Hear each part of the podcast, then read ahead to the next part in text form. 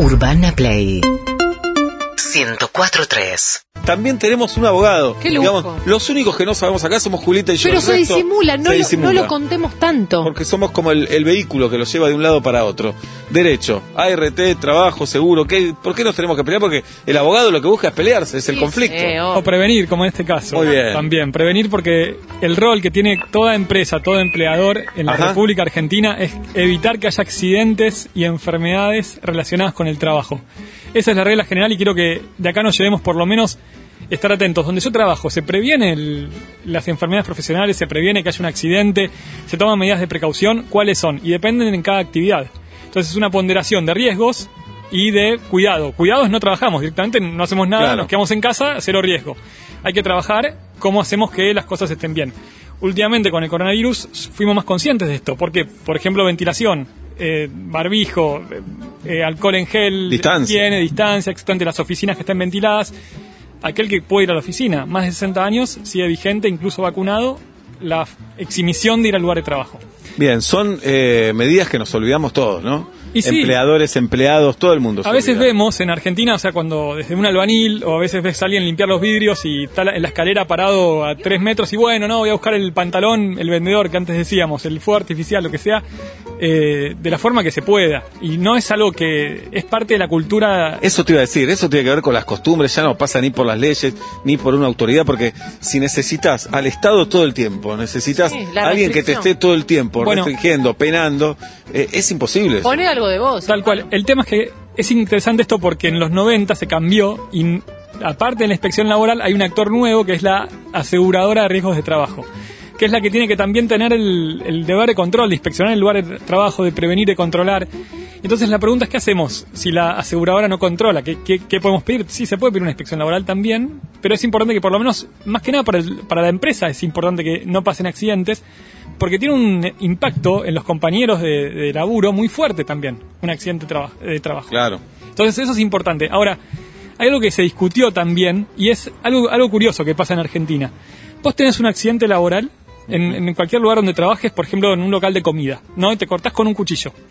Y te queda, por ejemplo, una cicatriz. Eso, la, la RT después tiene que indemnizarlo. Se llama una secuela que es por la- el daño estético, se tiene que indemnizar.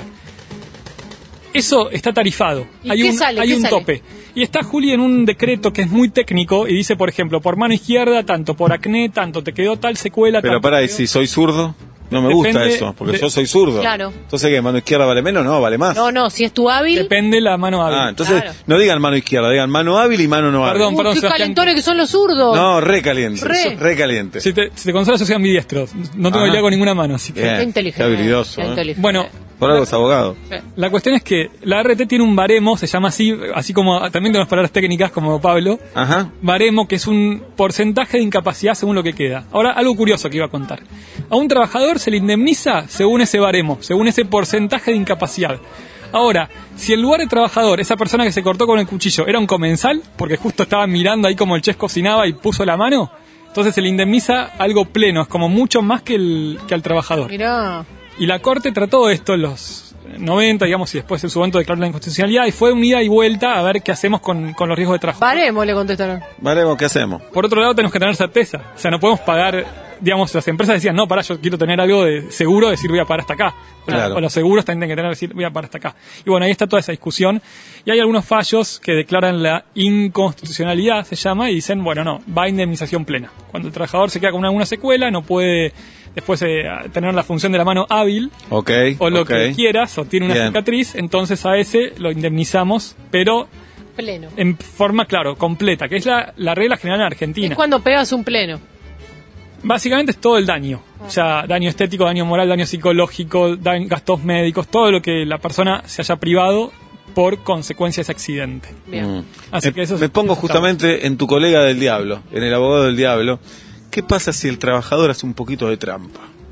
Bueno, ¿no? es un problema. Es un problema. Es un problema. La verdad es que parte de todo el sistema se basa es que las partes sean honestas Claro. Ah, bueno. y que cada uno pidiendo su un montón, función, derecho. que el trabajador denuncie lo que tal cual pasaron las cosas que la comisión médica, que es la encargada, Pará, y que tus colegas no quieran sacar ventaja tampoco. que los colegas no quieren sacar Claro. ventaja, que el abogado no, no quiera sacar ventaja indebidamente. Es imposible. Muy que- difícil, ¿no? Muy difícil. que la comisión médica, que es el organismo administrativo que tiene que determinar esa incapacidad, o, o primero si es o no una enfermedad o un accidente derivado del trabajo. Claro. Y después la incapacidad también actúe bien, que lo haga conforme a su, a su entender, conforme a la ciencia.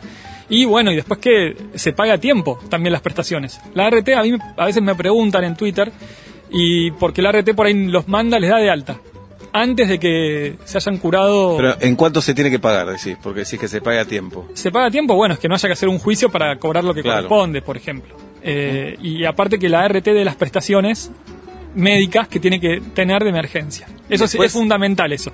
¿Y cómo sigue esa persona en ese trabajo? Porque vos ¿Cómo sos sigue? un cocinero en un restaurante. Te, le- te lesionaste por un cuchillo, no sé, por algo. Mm. Eh, te pagan el trabajo. ¿Cómo queda esa relación después entre empleador y empleado después de ese conflicto? Claro, lo, lo curioso también es que es cierto eso, pero ahí paga la RT, cuando es un accidente de trabajo. Ah, Por eso es importante siempre hacer la denuncia a tiempo. De hecho, a partir del día 10, el salario, si la persona no puede trabajar, también paga la RT.